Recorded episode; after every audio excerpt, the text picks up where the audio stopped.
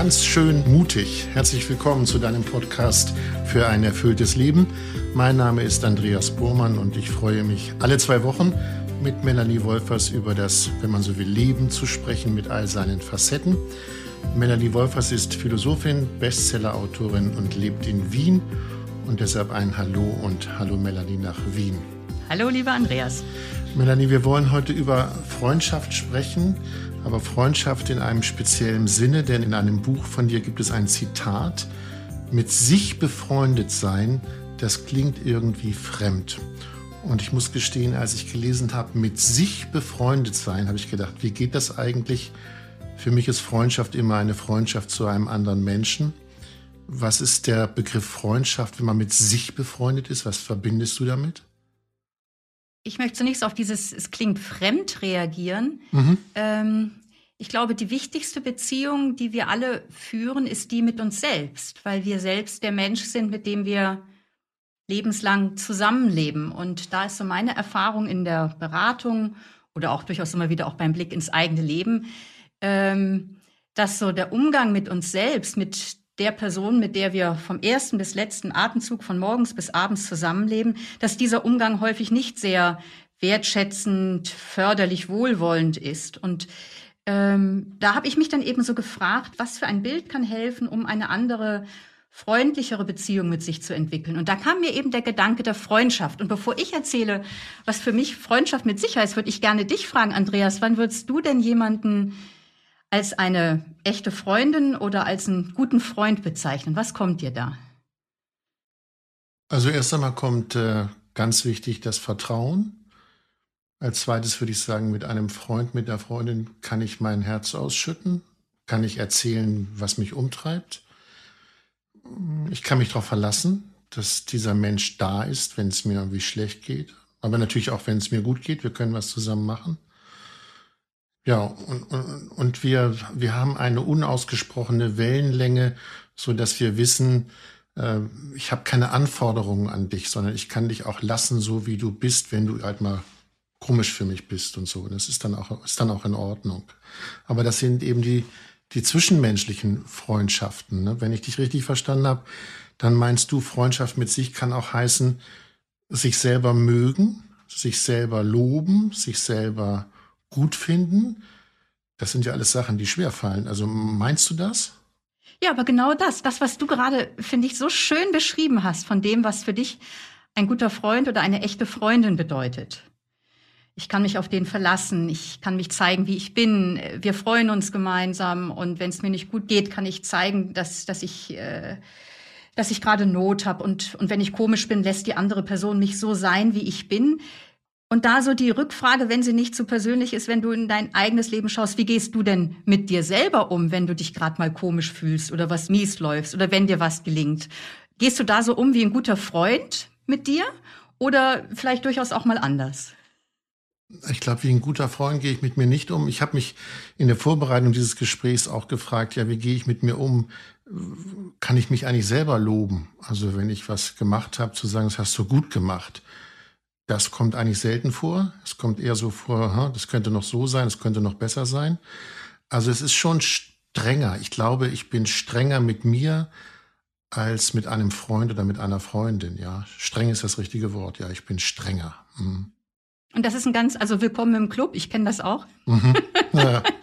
ja, da stellt sich die Frage, wenn wir so streng sind miteinander, woran liegt das? Oder gibt es einen gesellschaftlichen Grund dafür, dass wir in einer Kultur leben, wo wir persönlich uns sagen, wir genügen nicht. Also ich bin ungenügend. Ist das ein gesellschaftliches Phänomen? Ja, das halte ich für ein gesellschaftliches Phänomen. Nicht nur natürlich, aber auch, weil wir in einer Gesellschaft leben, die ganz und gar von diesem kapitalistischen Leistungsgedanken geprägt ist. Und zwar äh, so dieses up or down, grow or out. Also optimiere dich, sonst bist du draußen. Sieger und Erfolgreiche bestimmen die Szene. Das ist im wirtschaftlichen Bereich, aber der wirtschaftliche Leistungsgedanke oder Optimierungsgedanke hat ja eigentlich alle Lebensbereiche geflutet. Also wie häufig ähm, fragt man sich, ja, bin ich genügend erfolgreich, äh, genügend schlank, genügend fit, genügend eloquent, genügend durchsetzungsstark oder kann ich mich da nicht noch verbessern? Also dieser Selbstverbesserungsdrang, Drang, diese Selbstoptimierung mhm. hat eigentlich alle Lebensbereiche geflutet. Und das Problem ist, wenn ich glaube, ähm, alles ist optimierbar und ich kann es noch ein Stückchen besser machen, was ich gerade gebracht habe, so wie du es ja auch von, von Dingen von dir erzählt hast, wo du was gut läufst, aber es hätte schon noch ein Schäufelchen besser sein können. So dieser Gedanke immer, ist die Sache noch steigerbar, nährt indirekt ja das Gefühl, ich genüge nicht. Weil irgendwann ist der Anspruch eben zu groß und ich laufe unten durch, wie beim Stabhochsprung. Irgendwann ist die Latte so hochgelegt, dass ich sie auf jeden Fall reiße. Naja, man könnte das zusammenfassen mit den Wörtern, bei uns geht es so in der Gesellschaft besser, schneller, höher, weiter. Aber wer das nicht befolgt, der gehört ja eigentlich nicht dazu, wenn ich nicht so kritisch mit mir bin. Wenn ich sage, ich bin okay, bin ich doch ein Exot, oder? Aber ein Anziehender. ah, gut. Wie immer auch, ja, aber naja, das ist ja, eigentlich ist ja das der Gedanke zu sagen, wir folgen dem nicht, diesen strengen Kritiker, dem Kritiker, den man mit sich rumträgt, dann äh, würde man ja dem System auch widersprechen und sagen, nö, da spiele ich nicht mit. Ich mache bei höher, schneller weiter, mache ich nicht mit. Ja, und ich finde es sehr sinnvoll. Ich finde es ausgesprochen sinnvoll, sich zu überlegen, schwimme ich mit in dieser Welle? Und zwar sinnvoll im Blick auf das eigene Leben und sinnvoll auch im Blick auf unsere gesellschaftlichen Entwicklungen. Also ich meine, wir sehen ja auch gesellschaftlich und, und, und auch im Blick auf die ganze Welt, wohin dieses schneller, höher, weiter führt, zur Klimakatastrophe und vielen anderen äh, wirklich katastrophalen gesellschaftlichen Entwicklungen. Aber wenn ich nochmal den Blick auf die eigene Biografie richte, ähm, wenn ich aufmerksam werde darauf, ich bin mir eigentlich ein knallharter Chef im eigenen Innern, der mich permanent antreibt und möchte ich nicht eher eine andere Beziehung eine andere Haltung mir gegenüber entwickeln, bedeutet das ja nicht, dass ich dann irgendwie nur schlaff in den Seilen hänge oder mittelmäßig daherkomme, sondern das kennen wir ja auch, denke ich, aus Beziehung oder auch aus der Kindererziehung. Kinder werden nicht dann ähm, zu kreativen Menschen, die ihre Gaben entfalten, wenn man auf sie einprügelt, wenn ihnen nicht gelingt oder was schief läuft, sondern wenn sie in einem sicheren Rahmen sind, wagen sie auch Neues auszuprobieren. Also ich glaube, dieser Prügel der Selbstkritik, der lebt von dem Glauben daran, unter anderem lebt er von dem Glauben daran, nur wenn ich mich ordentlich fordere und äh, immer wieder antreibe mit einer Peitsche, dann bringe ich mein Bestes. Aber eigentlich untergräbt es die Freude und Kreativität und Leistungskraft, weil einem dann nämlich die Angst im Nacken sitzt. Ähm, hoffentlich unterläuft mir kein Fehler. Aber wer ist denn dann der Antreiber? Man will ja weiterkommen. Man will ja nicht stehen bleiben. Man will ja schon nicht unbedingt höher, schneller, weiter. Man will doch sich irgendwie entwickeln. Ja. Wer ist denn dann der Antreiber? Wenn nee, ich, ich glaube, es braucht keinen Antreiber. Antreiber ist ja, da läuft ja jemand hinter mir her, wie ein Schäferhund, mhm. der zähnefletschend hinter mir herläuft. Und da nehme ich schon die Beine unter den Arm und renn weg. Und, und das macht Angst und das ist ein Antreiber.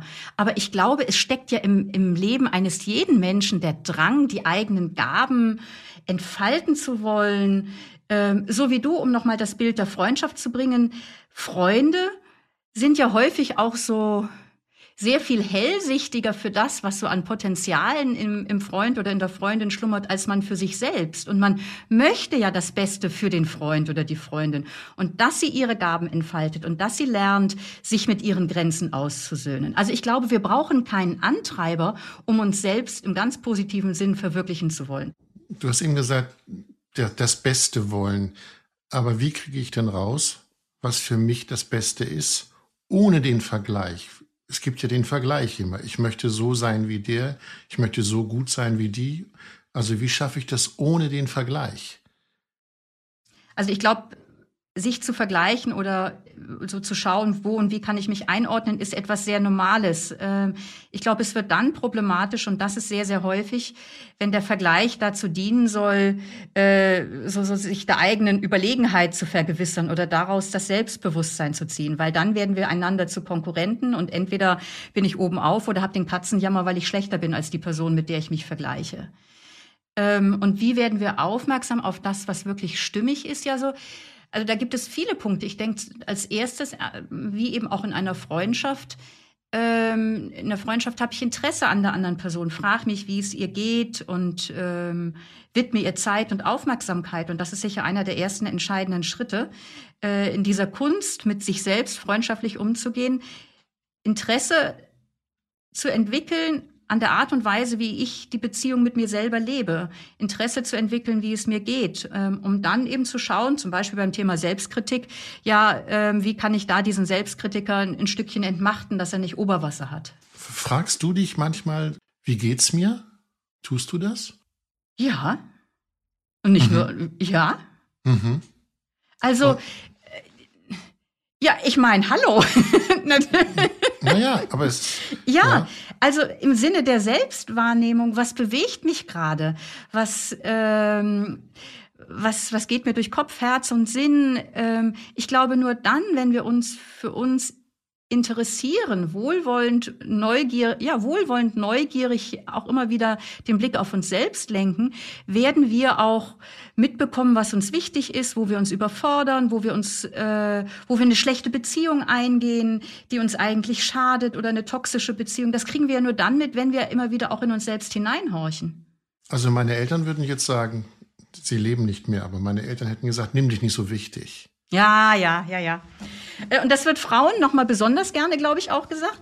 Äh, nimm dich nicht so wichtig, das ist egoistisch, wenn du jetzt mit dir selbst befreundet genau. sein willst. Mhm. Ähm, ich halte das für falsch. Du kannst nur dann jemanden, einem guten Freund sein, wenn du auch mit dir selber freundschaftlich umgehst. Wenn du, wenn du dich selber nicht kennst, dann wirst du deine erlittenen Wunden unbewusst an anderen ausagieren. Dann wirst du, äh, dann werden Projektionen und äh, alte Beziehungsgeschichten in die aktuellen Beziehungsgeschichten total reinregieren. Dann wirst du dich schlecht entscheiden, wenn du nicht weißt, was dir wichtig ist, worauf es dir ankommt.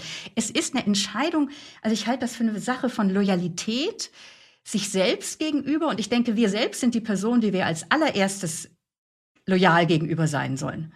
Ähm, denn erst dann können wir auch verbindliche und loyale Beziehungen mit anderen leben.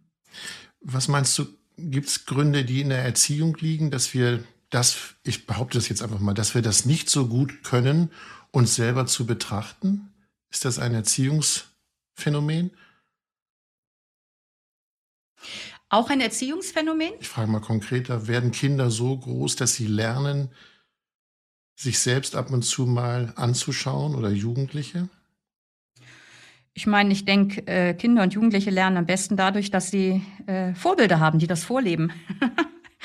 und ich kenne in der Zwischenzeit durchaus jetzt wieder, äh, ich arbeite ja viel mit Studierenden, die sagen, oh, also meine Eltern, die sind ja echt permanent am Handy. Ich nehme mal handyfreie Zeit. Mhm.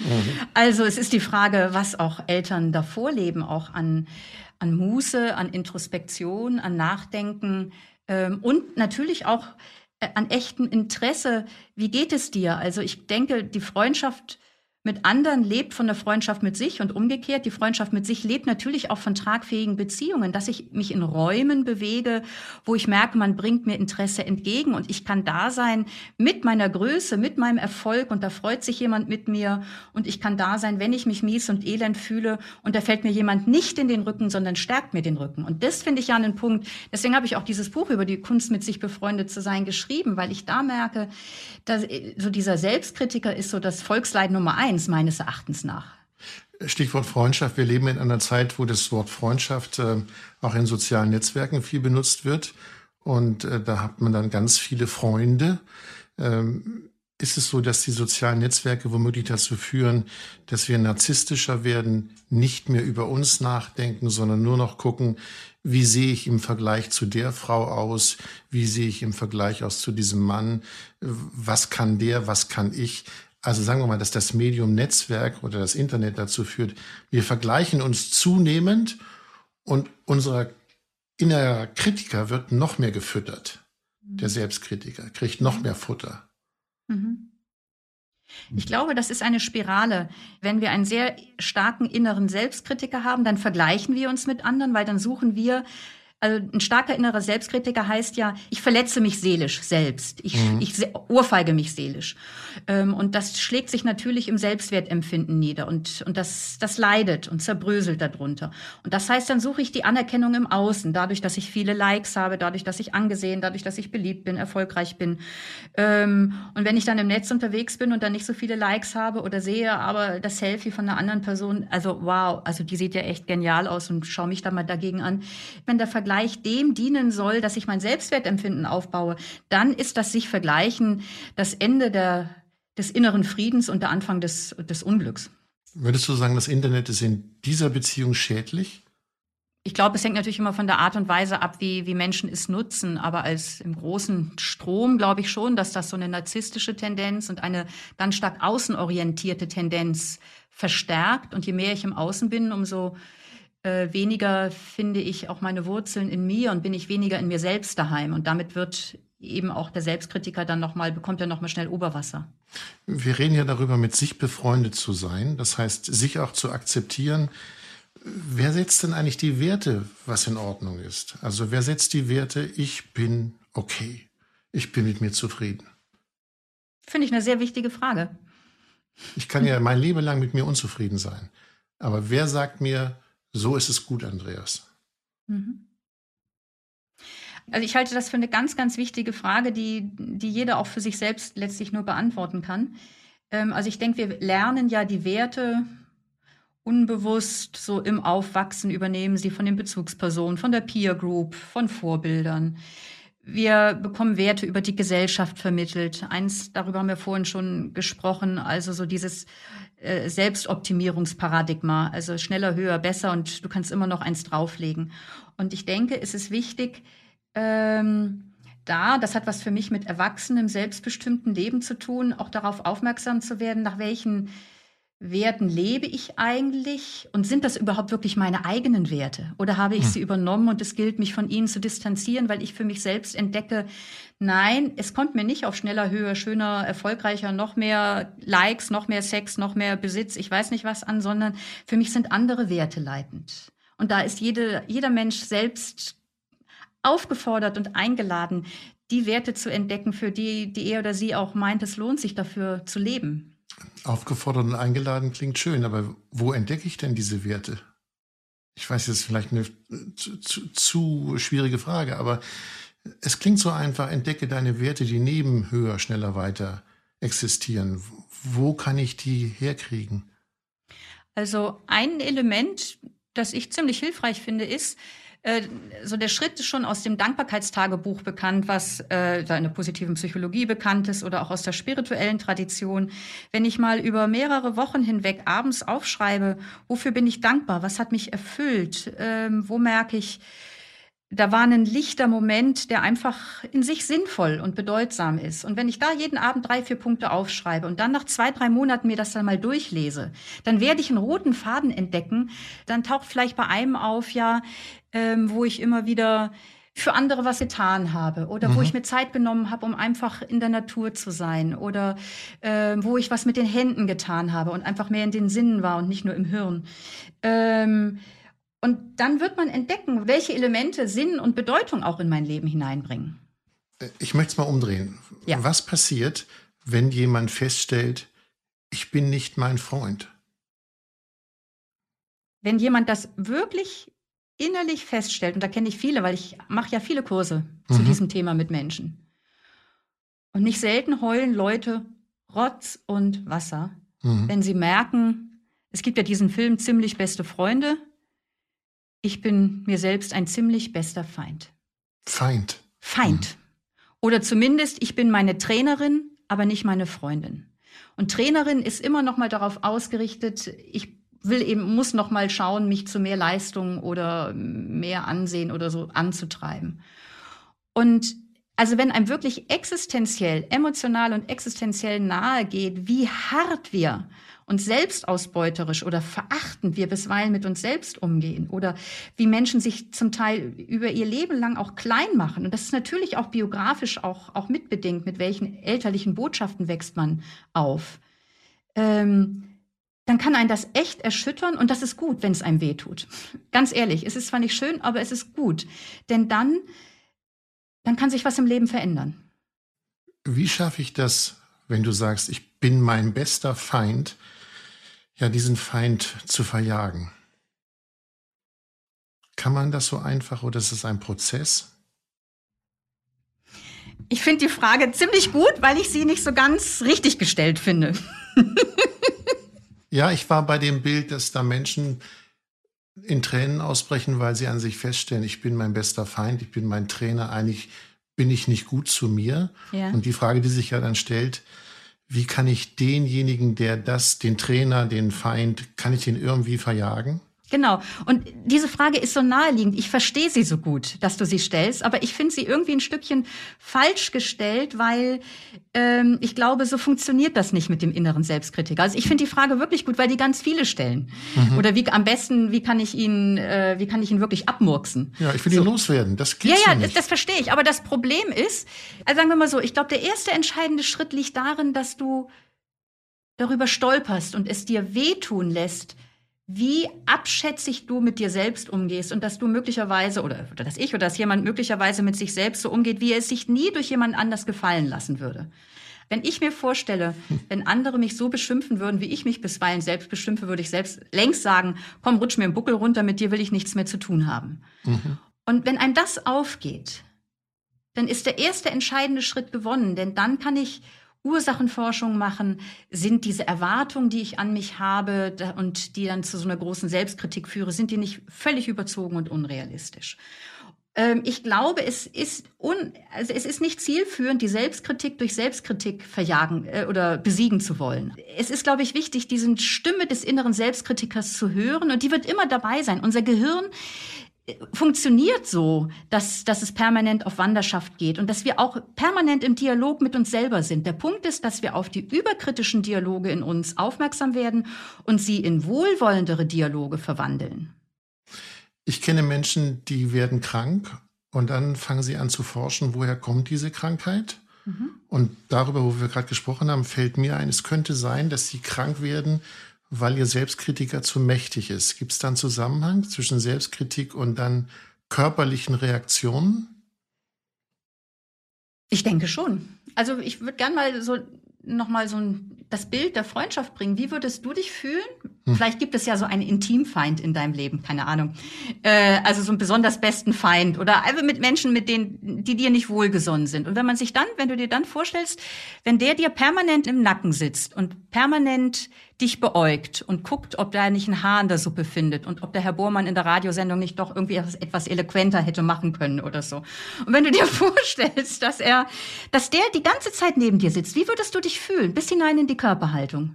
Was, was würde das in dir auslösen, wenn jemand, wenn dein bester Feind sozusagen, dein Intimfeind mhm. permanent neben dir ist? Was würde das auslösen in dir, auch im körperlichen und im seelischen? Also wenn ich ihn verjagen könnte, würde ich ihn verjagen. Ja, kannst du nicht? Ich kann ihn nicht verjagen. Es würde mir meinen Spaß nehmen, es würde mir Magendrücken bereiten. Also es hätte körperliche Symptome, ganz bestimmt. Und ich habe mal gehört den schönen Satz, eine Kritik wird nur durch fünfmal Loben aufgehoben. Hm. Also das heißt, mich würde eine Kritik viel mehr treffen. Ein Lob freut mich auch, aber es hat nicht den Nachhall wie eine Kritik. Eine Kritik ist viel schmerzhafter mhm. als ein Lob Schönes, sage ich mal so. Mhm. Das ärgert mich auch. Ich denke, wenn man Lob kann ich genauso gut, kann genauso ein Gewicht haben wie Kritik, aber Kritik ist gewichtiger. Und das treibt mich dann schon um, ja. Mhm. Zu dem mit dem Lob würde ich gern auch gleich was sagen. Aber jetzt so bei diesem ersten Punkt, du, wenn du ihn nicht vertreiben kannst, und das ist es ja, der innere Kritiker ja. ist in uns. Und, und es würde dir die Freude rauben, du würdest Magenbeschwerden bekommen, du würdest vielleicht auch sogar unsicherer werden, weil wenn da jemand die ganze Zeit sozusagen sitzt mit einer Peitsche und darauf wartet, ob er auf dich einprügeln kann, dann äh, ist man auch noch eher in der Gefahr, Fehler zu machen. Kann auf jeden Fall sein. Mhm, ja. Ähm, also permanente Selbstkritik, darunter leiden wir seelisch massiv und auch körperlich, wenn es wirklich ein scharfer innerer Selbstkritiker ist, wo man sich immer klein macht, immer sagt, na ja, das war ja schon nicht schlecht, aber eigentlich hätte es doch noch mal fünf Stufen besser sein können. Das löst auch seelischer Schmerz löst genauso auch Ausschüttungen im Körper aus wie wie körperlicher Schmerz. Mhm. Melanie, jetzt kommt eine Frage, die wird dir bestimmt nicht gefallen. Na. Na, gibt es einen Unterschied vom Selbstkritiker beim Mann oder Frau, präziser gefragt, hat ein Mann einen anderen, größeren Selbstkritiker oder hat die Frau den größeren Selbstkritiker? Warum soll mir die Frage nicht gefallen? Naja, weil ich dich das als Mann frage. Ich könnte jetzt behaupten, ihr Frauen, also nee, das behaupte ich sogar einfach mal schlichtweg. Ich glaube, dass Frauen mehr Kritiker, Selbstkritiker haben als Männer. Alleine, wenn ich beobachte, wie Frauen sich gestalten, abwägen, habe ich die richtige Bluse an, passt der Rock zur Bluse, steht mir das. Wow, das ist schon anstrengend. Erlebe ich so als Mann. Ja, und äh, es gibt ja auch viele Forschung dazu. Angefangen von der Schule, wie schätzen Mädchen ihre Leistung ein, wie schätzen Jungs ihre Leistung ein. Dass Jungs da durchaus ganz anders selbstbewusst und auch äh, selbstüberschätzend unterwegs sind als Mädels, die sich häufig deutlich schlechter einschätzen. Und das geht dann auch so weiter. Blick mhm. auf das Aussehen ist das ja ganz, ganz offenkundig. Also Essstörungen sind primär, ähm, also wenn es jetzt um Schlankheit geht, sind Essstörungen ist primär ein, ein, ein Problem von, von jungen Mädchen und, und Frauen und nicht, wiewohl es auch bei Männern zunimmt. Also ich glaube, dass auch so auch die Bedeutung des Aussehens bei Männern und die Kritik am eigenen Aussehen ähm, auch zugenommen hat, sagen auch so Studienergebnisse. Grundsätzlich denke ich, herrscht in unserer Gesellschaft ein ganz anderer Anspruch äh, gegenüber Frauen, ähm, dass sie was bringen müssen, um zum Beispiel einen bestimmten Job oder zu bekommen, als, als bei Männern. Und das geht eben auch einher mit verinnerlichten äh, Ansprüchen an sich selbst. Würdest du sagen, dass Frauen, weil sie einen stärkeren Selbstkritiker haben, auch ähm, fähiger sind, diesen Selbstkritiker zu besiegen oder ihn zu verjagen? Sind Frauen da stärker als Männer? Lieber Andreas, ich finde das so eine schöne männliche Frage, die du jetzt hast. Endlich Den Selbstkritiker zu besiegen oder verjagen. Ich würde sagen, ähm, es soll eine Stimme unter vielen Stimmen im eigenen Innern werden. Es geht nicht darum, ihn zu besiegen. Es geht darum, dass er nicht mehr auf dem Thron sitzt und das Zepter in der Hand führt in meinem eigenen inneren Orchester. Mhm. Ähm, und ich finde das so eine typisch, wenn, ich, wenn wir jetzt schon in Stereotyper unterwegs sind, eine typisch männlich kämpferische Sprache. Es geht um Sieg und Niederlage. Man könnte ja auch sagen, ich lerne den Selbstkritiker einzuhegen und dass ich auch die Potenziale, die in einem kritischen Blick auf mich selbst liegen, dass ich sie auch für mich nutze. Also ich bin mir sicher, dass es Frauen gibt, die über befreundet sein nachdenken und auch siegen und verjagen als ihr Repertoire haben. Da bin ich mir ziemlich sicher. Ja, ja, will ich jetzt auch gar nicht bestreiten. Ich wollte mich nur, ich wollte mich nur kurz wehren, ja. ähm, aber bleiben wir noch mal bei, bei, bei Mann und Frau. Wir haben noch nicht über die Männer gesprochen, weil du ja über die Frauen gesprochen hast. Ist es bei Männern mehr der Selbstkritiker, der sich im, im Erfolg und im Beruf abspielt und nicht in der, ja, im Aussehen, im Sein, im Auftreten, sondern mehr so in diesen ja harten Dingen wie ich habe Erfolg, ich verdiene viel Geld, dieses mein Boot, mein Haus, meine Frau, ja, ist das mehr das, was Männer ausmacht, wenn es um die Selbstkritik geht? Also ich kann jetzt da letztlich ja natürlich auch nur aus meiner eigenen Beratungserfahrung oder meinen Beziehungserfahrung berichten. Ich denke schon, dass wir einfach durch die Geschlechterstereotype nach wie vor sehr geprägt sind in unserer Gesellschaft, wie wir als Mädchen und Jungs aufwachsen und wie wir eben auch als Frau oder als Mann in der Welt sind. Und da ist sicher eine stärkere Außenorientierung oder Karriereorientierung, berufliche Orientierung, Konkurrenzorientierung etwas, was bei Männern ausgeprägter ist. Also wie wachsen Jungs auf? Lass dir nichts gefallen, prügel auf mhm. den Schulhof zurück. Und bei Mädchen sind andere Werte, die, die einem auch von der Erziehung her nahegelegt werden. Also wir haben über den Selbstkritiker gesprochen und ich würde doch gerne noch mal wissen, was kann ich tun? Du hast gesagt, man muss ihn erstmal kennenlernen und ihm auf die Spur kommen. Aber kann es mir auch gelingen, dass ich ohne Selbstkritiker lebe? Oder ist es eine Art Kontrollinstanz, die ich womöglich auch brauche? Ja, ich denke, ähm, so im Bild eines, eines inneren Parlaments, so wie bei uns im Bundestag diskutiert wird, sind wir in uns selbst ja auch ganz vielstimmig. Gibt es sehr viele verschiedene Stimmen. Und eine dieser Stimmen ist eben diese selbstkritische Stimme. Und das Problem ist, dass die so wahnsinnig vorlaut ist und irgendwie ähm, Ratsvorsitzende und Bundeskanzlerin und alles in einem ist, hat man den Eindruck und, und häufig alle anderen Stimmen niedermacht. Mhm. Und es ist hilfreich, wenn, wenn man diese Stimme ein Stückchen zähmt und, und ich zähme sie dadurch, dass, dass ich auf sie aufmerksam werde, kritisch rückfrage, dass ich mich dann auch mal äh, frage, in welchen Situationen wird der Selbstkritiker so laut? Ist das ähm, wenn ich vielleicht stundenlang im Internet gesurft habe und mich verglichen habe mit Menschen, was völlig unrealistisch ist? Ist das, wenn ich mit bestimmten Personen in Kontakt bin, wo ich mich immer klein gemacht fühle? Lassen Sie uns mal konkret machen. Du schreibst Bücher. Melanie Wolfers schreibt Bücher. Du hast eine Seite geschrieben. Und dann nach ein paar Stunden kommt der Selbstkritiker und sagt, Melanie, das ist Quatsch, was du da geschrieben hast. So geht das nicht. Was machst du mit ihm? Ach, das wäre schön, wenn der erst nach ein paar Stunden kommt. Der kommt häufig nach der zweiten Zeile. Der Selbstkritiker, ich kenne den gut. Und dann? Und dann? Dann passiert es mir manchmal, dass ich da wirklich dann auch erstmal drin bin. Und dann kriege ich wirklich keine nächste Zeile zustande, weil ich alles banal, platt und äh, oberflächlich finde. Und wenn mir dann gelingt, und deswegen finde ich immer wieder auch so wichtig, so, so in, in sich hineinzuhorchen, darauf aufmerksam zu werden, weil das ist ja das Problem. Diese inneren Dialoge laufen zum allergrößten Teil unbewusst ab. Das, mhm. das redet ja permanent in uns. Mhm.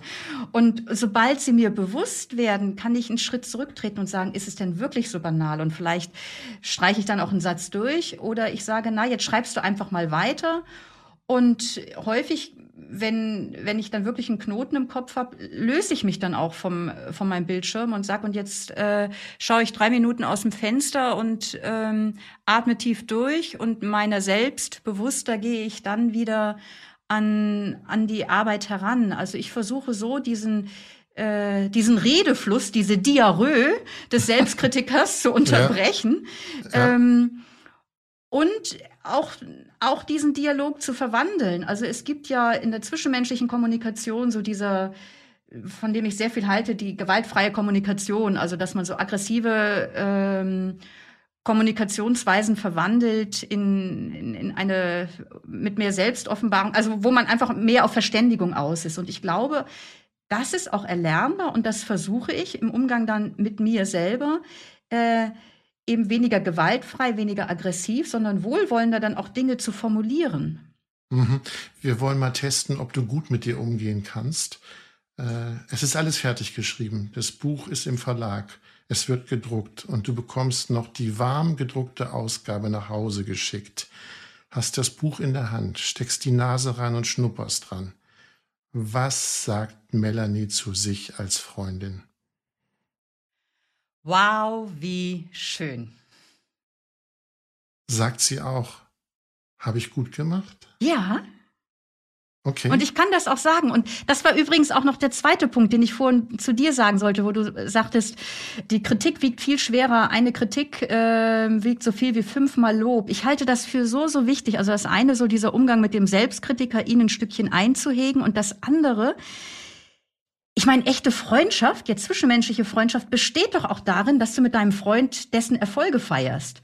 Oder mhm. dass eine gute Freundin von dir dir auf die Schultern klopft und sagt, Mensch, Andreas, das war jetzt echt toll, was dir da gelungen ist. Und sich mit dir freut. Geteilte Freude ist doppelte Freude. Aber sich selber auf die Schulter hauen, das ist schon noch was anderes. Ja, aber ich glaube, das ist wichtig zu lernen und das ist gut. Also lernen wertzuschätzen, wenn dir was gelungen ist. Was weiß ich, wenn ich jetzt zur Krebsvorsorge gehe, kann ich dann sagen, naja, ich habe auch ein halbes Jahr gebraucht, wird auch echt mal Zeit. Oder ich kann sagen, ey, tapfer, dass du dich diese ängstliche Untersuchung gestellt hast. Also ist ja immer die Frage, wie wir, wie wir Dinge bewerten. Und ich kann das Haar in der Suppe finden oder ich kann mir selber den Rücken stärken. Und da mache ich nochmal wirklich das, äh, ein Plädoyer für dieses Bild der Freundschaft. Ich finde es extrem hilfreich, sich immer mal wieder zu fragen, wenn dir was gelingt, ja, wie wird denn jetzt ein guter Freund mit mir umgehen? Und dann dir das was von ihm abgucken. Oder wenn du einen Karren vor die Wand fährst, dich zu fragen, wie würde jetzt ein guter Freund mit mir umgehen? Also mein Eindruck ist, dass wir, und das hast du eingangs ja auch gesagt, häufig emotional viel wohlwollender, intelligenter mit anderen umgehen als mit uns selbst. Und warum uns dann nicht von unseren zwischenmenschlichen Freundschaften etwas abgucken für die Beziehung mit uns selbst? Und eben auch im Blick auf das Lob. Mit dem Fragezeichen können wir uns, glaube ich, verabschieden. Da gibt es einiges zu denken. Vielen Dank, Melanie nach Wien. Dankeschön für dieses schöne Gespräch. Danke. Ich hoffe, im Nachklang ist unser Selbstkritiker nicht allzu laut, sondern dass wir auch zufrieden sind. Danke werde, dir auch fürs schöne Gespräch. Ich werde ihn besiegen. Tschüss, mach's gut. Wunderbar. Bis bald. Viel Glück. Wir reden nächstes Mal weiter. Ciao, ciao. Ciao, ciao.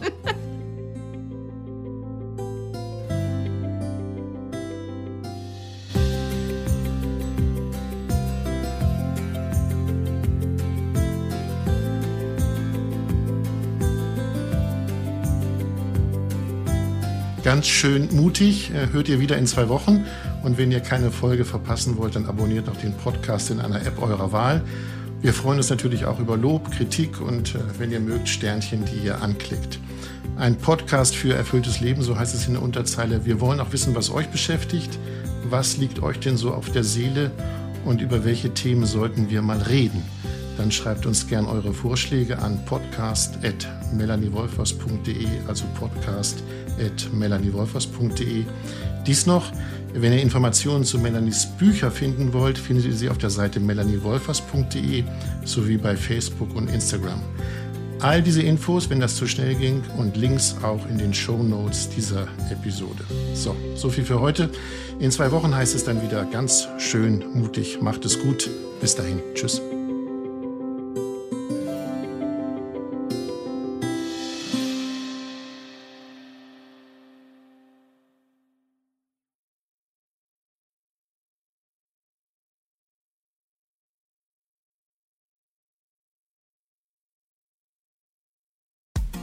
Frauenstimmen.